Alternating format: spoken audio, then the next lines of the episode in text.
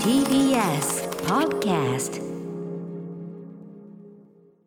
時刻は6時30分になりました11月23日月曜日 TBS ラジオキーステーションにお送りしているアフターシックスジャンクションパーソナリティのライムスター歌丸です月曜パートナー TBS アナウンサー熊崎和人ですさあここからはカルチャー界の重要人物をお迎えするカルチャートーク今夜は11月限定のこちらの企アトロク秋の推薦図書月間はい、えー、まあ恒例となっております毎日誰かが何かのね、えーおすすめの本をしん話ししにやってくる推薦図書月間でございます、えー、11月、えー、残りあと1週間ということで大詰めを迎えてまいりましたということでやはりですねこの方をお迎えしないわけにはいきませ ん今夜の推薦人がこの方ですおどうも、タワフコの辻太郎です。はいどうもどうもどうも。よろしくお願いいたしま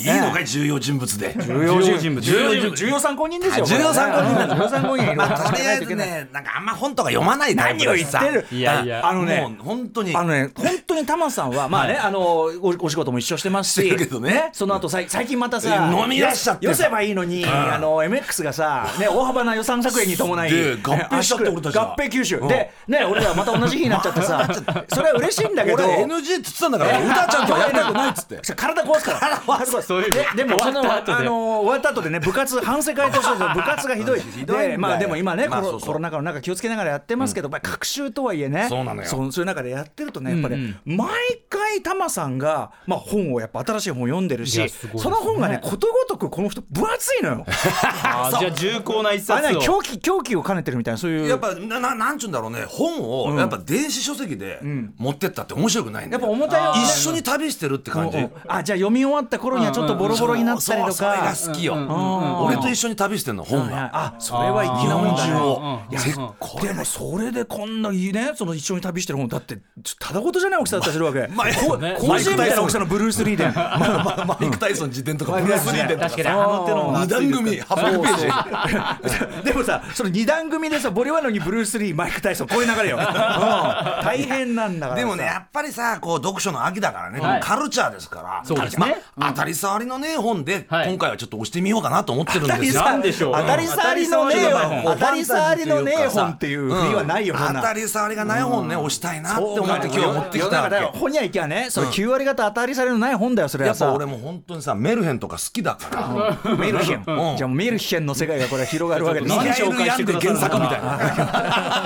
な終わらない物語なんですよこれが終わらない物語ね、これが言ってみよ新しさうかがいっぱいある話なんじゃないかと思いますが、ということで、えー TBS ラジオや金曜玉結びでもおなじみ浅草キッド玉袋筋太郎さん、えーとにかく本をいっぱい読んでる男、えー玉さんがどんな当たり障りのない本、メルヘンな本を紹介していただくのか、後ほどよろしくお願いします。ますお願いしますさあここからはアトロク秋の推薦図書月間今夜のゲストは浅草キッドの玉袋筋太郎さんです改めましてよろしくお願いしますおお願いいたしまとすいうことで、いきましょうか、うん玉袋筋太郎さんの入魂の一冊、こちら八百長と蔑まれる腫れ物の存在こそ我生きる糧なり西川正樹著協定と暴力団八百長レーサーの告白どこがメルヘンなの対局ね永遠に続く物語なんだネバーエンディングストーリーなのこれネバーエがンデ。ィングストーリーでしょ、えー、大丈夫終わんないいや、うんこれねこれを取り上げるってことはだよ、はいうんマッチが不倫中にねワイドショーで喋ってるようなもん だから本当だよこれ触れねえ方がいいんだから俺本当はタブーでもおかしくないような、でしょそそういうことのその振りそのものにね、 あのか例えで挙げてる振りそのものにある種ね、あの当たり障りがありますけ多ど、分ね仕事なくなると思うんだ俺協定の仕事が協定の仕事がななくなると思うこれを紹介したことで、ねえ、まあ、競輪の仕事競してるからねやってるやってるけどね、うんまあ、同じそうこ公営ギャンブルのまあそり中ゃでそうお仕だ事してるんですでけもど、なかなかちょっとでも重要な本というか大事なねいやことを書かれてでる。すよこれはさあということで、まあ、ちなみにね、あの本の紹介に行く前に、あの BGM を選んでいただいてるわけですが、後ろ当然植木としたの、これはやっぱ金のないやつは俺んとこに来いと、俺のとこいうこと協定協定協定いや競輪でもさ競輪でも今でっかい大会やってんだよ、うんうんなるほど年年末に向末に向けけててねねずーっと負けてるわけ今あそう、じゃあ自分が金ないんじゃないか俺がないわ俺はないんじゃないかじゃあお来ちゃったら困る頼むよ本当にあ俺んとこってのはあれかあの赤坂の名店スナックたまちゃんのことですかこれ なるほはどつけで飲めるわけじゃないんだからねこそうれねなんだよだけどねこれは一つはいということで本ね禁断の書じゃないかな協定と暴力団八百長レーサーの告白、まずもうタイトルからしてねいやこういろいろそのね暴力団シリーズあるんで魚とヤクザとかさあれ面白かったよね魚とヤクザヤクザってあの密漁の話とかさあるんだけどこの協定と暴力団でさはいこんな衝撃的なタイトルってまあ常に八百長と一緒に暮らしてるようなもんだ生きてるようなもんなんの俺。ほうほうというそうあなんでの本す。当どうにいうことです本当にあかの。ちっちゃい頃からさ、うん、なんか野球とかさ、相撲とかさ、見てるじゃん、子供の時。見ますねそうすると親父がさ近づいてきてさ「お前まだそんなの真剣に見てんのか」っていうタイプの ねうちの教えだったわけ、はいあはいなるほどね親父、あー野球からお父相様が撲からうんプロレス、お前あ最プロ初レスそうかプロレスなんかお前何真剣に見てんだお前っつって、うんまあまあまあまあまあそまあうちのほら親父はほらあの雀荘のオーナーだからはいさ、はいはいまはあい要するにそのギャンブルの世界で大体分かってるわけよ、酸いも甘いもとにかく世の中にね正常なことはないと、い必ず八百長があるんだからっていう生き方で私、ほうほううんうん教わって生きてまきあ、たんです起こりうるっていうかその要はさそのそれを使ってその商売をしたりっていうのが入り込んでこないわけがないってことなんだよねないんだよだってそういうことですよねない世界なんかないんだもん,、うんうんうん絶対あるんだよ、あったんだよ、で俺今日あの競輪のねお仕事やってて、はい競輪でもやっぱ不正があるんじゃないかとかみんな思うわけね、ええええだけどその不正を取り締まる人の係の人とずっと一緒に仕事してたのあいるんだそういうのがいたのよ、うんで一緒に仕事してて絶対臨界はないと、わ分かっちゃうから、分かるようなシステムな分かのっちゃう要するに、あうんなんで要するに人気がない選手、そんなとこのさ車検が売れるんだはいあー売れるわけない急にだから伸び出しちゃった全やつ部のオッそズでうそうそう確認できるわけよ、はいはいでお船だってそうだと思ったんだけど、この西川っていう選手がさ、やってたんだねちょっとね、そうしかもいうこあとのなんでごすね本人はその告白した上で、まあ、懺悔というかね、あの最後ぜ、もう沈んじゃなかったみたいな、ね、ことになるわけだけど、まあ逮捕されちゃったからねなんつったってこのあ人ちょっうんとどどんな本なのか、ちょっと改めてちょっと概要を久米崎君から簡単にははいい、はいお願いしますから概要いきます、基礎情報です協定と暴力団八百長レーサーの告白は今月です宝島社から発売されたばかりの新刊本税別1600円ですもうお名前も挙がっていましたこの本の著書でありまして著者でありまして八百長の張本人であります西川正樹さんは1990年生まれ30歳の元協定選手幼い頃に両親が離婚暴力団の幹部だった親戚の家でヤクザの子として育てられたそうですで高校進学後ボートレーサー試験を受けて合格2009年にデビュー最高ランクの A1 級に昇格全盛期年間ですね2500万円ほどの賞金を稼いでいた、まさに一流選手だったわけうでんすそね,、うだね、ただ八百長つまり不正に順位を下げることで船券購入者である元暴力団員の親族男性に利益をもたらし見返りに現金を受け取っていたとして今年1月ですから最近なんですよね今最年近なんだ1よ月逮捕されましたこれはボートレース史上最大の八百長事件と言われています逮捕収監された西川氏その収監される直前に協定会の知られざる実態を告白したのがこの本驚くべき巧妙な不正の手口消えた5億円の行方そして不祥事をもみ消そうとしたボート界の隠蔽体質を暴露した業界騒然の話題作これ、熊崎君、この事件知ってましたあの普通に報道番組のニュースとしてニュースだよね、うん結構扱われるようなうんでもなんかそれっきりって感じなんだよねあんまりそこ内側とかはあん全まり然知らないです行かないでしょ、はい行ってないんだよ、普通だったらもうねこの業界自体が沈没するぐらいなねや大確かに騒動ですよこのお船が転覆するぐらいな、うんうんうんうまいねお船だけにああうん本当にねだこれがね絶妙なのね、だってね競輪だってなんだってギャンブルをやってる人って、はいまあ、開催中は絶対さ携帯電話とか持ち込んじゃダメなの通信機器っていうのは、はいはいはい、はいはいそのうんそうですよねそれをさ、簡単に持ち込んでたって話とかさ出てるわけよ、だってそれは外部と連絡取れるわけだからね、俺が要するに、うん1着2着3着を当てる3連単、はいうんそのねこの人はほら人気レーサーだし実力あるから、ああやっぱ人気かぶっちゃうわけよ、はいはいその人が飛んだら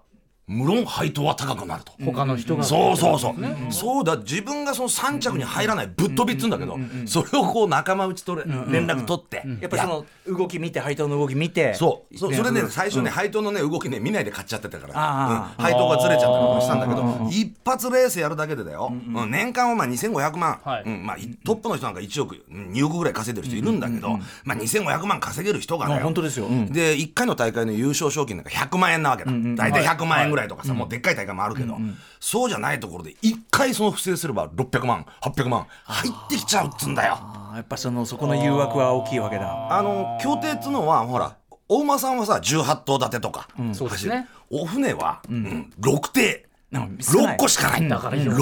だからこ 6, 艇ゲでしームょのだからあれがコントロールしやすいっつうか、ある3意味連単で考えたら120通りだよ、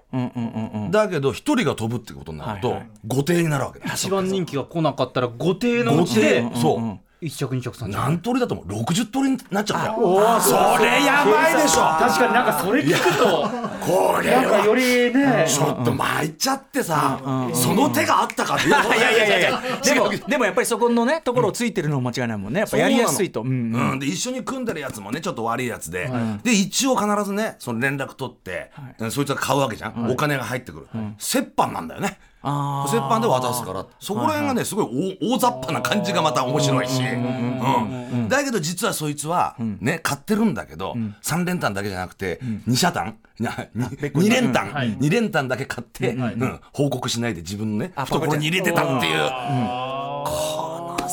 なるほどなヒるほリどヒリ感、それでやっぱり実力がないと、はいうんコントロールできないもんねできないんだって、うん勝てる実力がないとねうんこれはね負けることできないどっかのね発狂に残ったの世界でもそうらしいけどねなんだかわかんないけどこねれはうんわからないですけども丸く収めて、うんあの反則ができるのはこれまあカルス・レラがねあの反則うまかったのもやっぱうまかったからだからううまいんだようそうなんだうん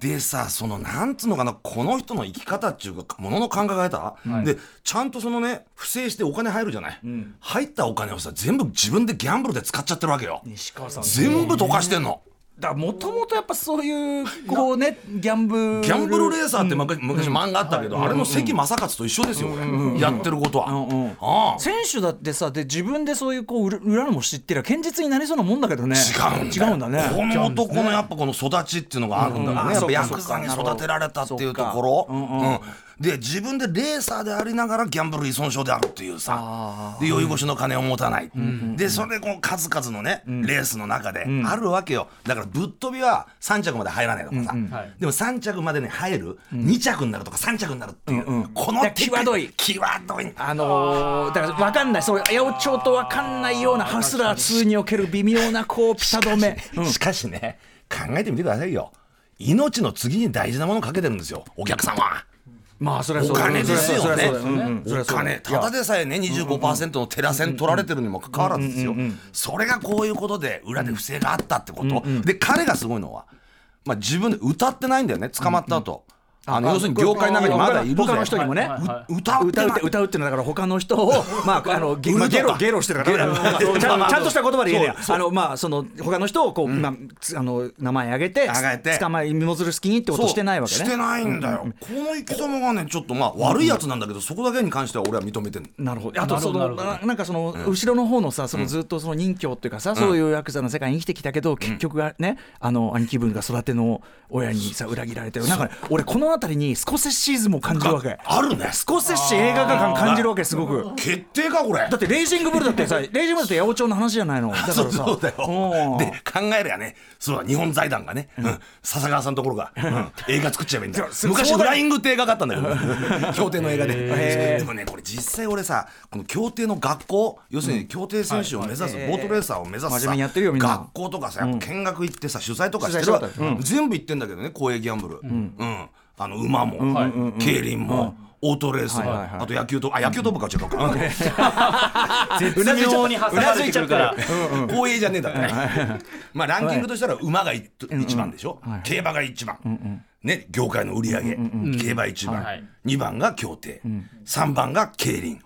で四番に野球賭博があって五番目にオートレースがあるっていうまあそんなことない今のは否定できた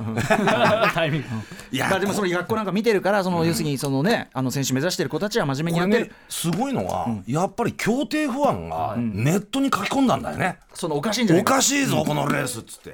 で実際今 YouTube でもこの西川選手元選手がやってるレースの映像見えんだよ見れ検る証んだでよきちゃうん見だた。らやっぱりダマさんおかしいやいとおかしいでしおょかしいっすかだって1号艇ってのはもうほら競艇ってインコースが一番有利なんだよは一番1号艇がさ行かねえんだあそれで面白いのが、 ね想定外のね自分がこう演じてるわけじゃない、やってるわけじゃない、作ってるわけでしょ、レースを、で一人がね転覆しちゃうの、はい転覆しちゃったら追い抜きができねえんだけど、なんか内側の人は追い抜きできねえのかな、だけど外側抜いていいんだよ、はいうんだけどその抜くやつが、うん、その西川のことをちょっと尊敬っていうか怖がっちゃって、抜かねえんだよあ、でもお前行けよ。やばいお前行けよ行けよお前行けよお前やばいやばいやばいそやばのいイライラ感 がさ映像から伝わってくるんだよ、ーお前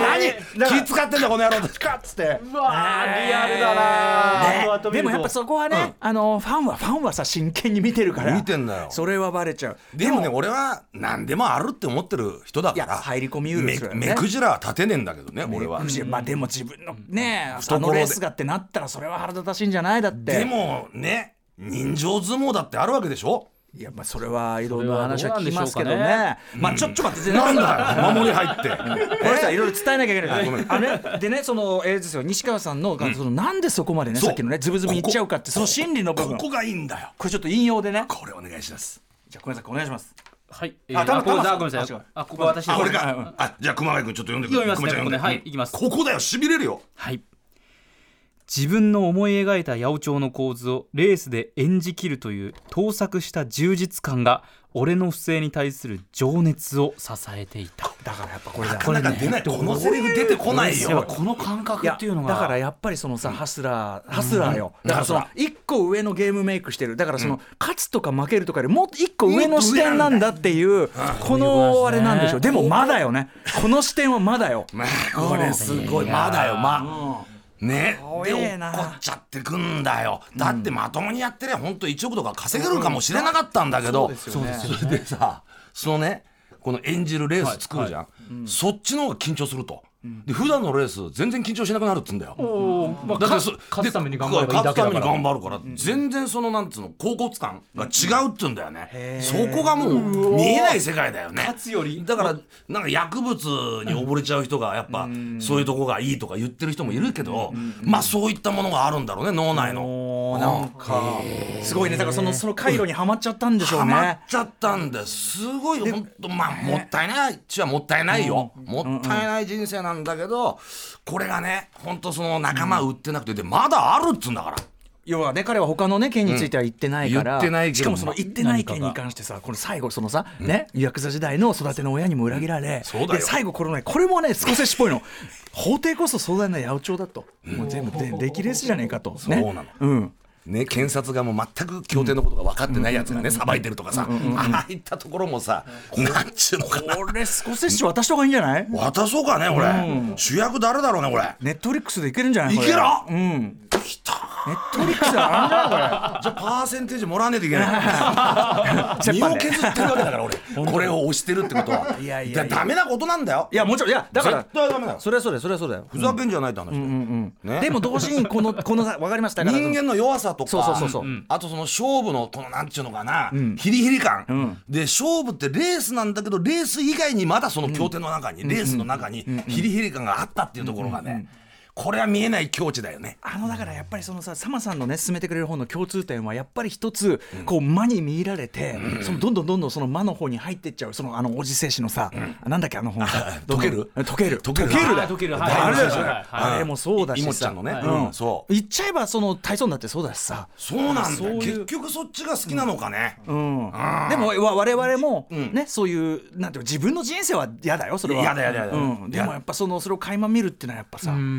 それがねこのレース業界で行われてたってところにやっぱ衝撃を受けるわけ年末にもでっかいレースあるんだけどね,、ねだから業界としてはこれを受けてよっぽどなさだから彼はさ自分でさ引退届出すわけじゃん、これバレちゃうからっつって、でそれ以降さ全くこうなんちゅうのがねなかったことになってんだよねそそれのはボボート会普でって通にいやうっとてこるわろけでがす。ね。いやだからそれはさいろいろ出てきちゃうっていうこっちは逆にさそれでななあなあにしようとしてるとこ逆に勘ぐっちゃうじゃん、だからそのねなうん、ちゃんとやった方がいいいいよねいい本当ねと思うんだけどねこれを機にだって身を挺して一生を挺してさやってるわけだからこれはすごいことだよこの船は、これはちょっとあこのボートは、お船の皆さすんはごい船ですよこの西川っていう、西川丸は沈没しましたけど、うんちょっとその様を見てね、はいちょっと学ぶところあるはずだとぜひともぜひともこれ読んでいただきたい、はい、ということでタマさんお勧めいただいたのは八百長と蔑まれる腫れ物の存在こそ我生きる糧なり、ねえー西西川真紀さんのえー西川真紀さんえーの著書で「競艇と暴力団八百長レーサーの告白」えーこちら1600円税別で宝島社から出ていますとこいれう。読んでちょうだい、はい。はい、とイいうンスことタグでラムのまとめ機能にもアーカイブとしてピックアップしております。時間ちょっと迫ってきちゃったもう本当はねタマさんもう一冊一応もうね一冊バックアップ用意しておいてもらったんですよねあるんだけどね一応お話は、はいななんですかそれは用意しこてれたあのはの「ルポ西成」っていう本なんですけどね、これ、えー国友浩二さんっていう著者が30代の著者がね、あのうん、西成に潜伏して78日間そこで生活するっていうルポを書いてるんですけどこれはこれでまた映画化決定ぐらい、いろんなキャラクターが出てくるからああそっかいいいいそっかいいキャラクターあっがて誰が演じるんだと、食い切れしたより面白かったから これなんつう健太の先か生ねとこねの底辺底辺うんなんだろう自分でも一回はそこにねどっぷり使ってみてえなとか思ってるわけ俺なんかこんなのそうなのうん行ってみてえなと思うじゃんうんだけどまあ俺の代わりに行ってくれたんだねこ友さんのがライターの方がねうんそれでこの世界いやまだ止まってんじゃん時間っていうねあそっか西成の中ではねそうだよね普普通にそう、ホテルのさアルバイトで入ったりするんだけどさ、そこでさ注射器が出てきたりとかさパケが出てきたりとかさ出てくる人がみんなそういう人たちなのよ、そこがまたね何とも言えないいいキャラ出てるんだなだから世の中こうねつるんとないことにしてるようなところっていうのはちゃんとね本当はあるんだよとそう本当はあるんだと、うんまあこれこそが本当のファンタジーの世界じゃねえかってァンタジーっていうか浦ね安よりここじゃねえかと、浦安より西成じゃねえかとどうせならいろんなキャラクターいるんだから毎そうだ日ねパレードやってんだから常にパレードしてるわけだ会いに行けるよなんつってねそうじゃんじゃかじゃんじゃんないらねえんだから、うんルポ西成78日間ドヤ街生 活こちらはえーっとですね、えー、細工二社っていうのなんとそう細細工二社サイズ社かサイズ社失礼しましたサイズ社、あ彩りの図と書いてサイズ社からえーっと税別682円で出ております売春順番出してるとこだよなあとな、こあのこそうのか出版社そうそうそう面そう白いいうそういう思いあれルポばっからしてるそういうの好きなんだ、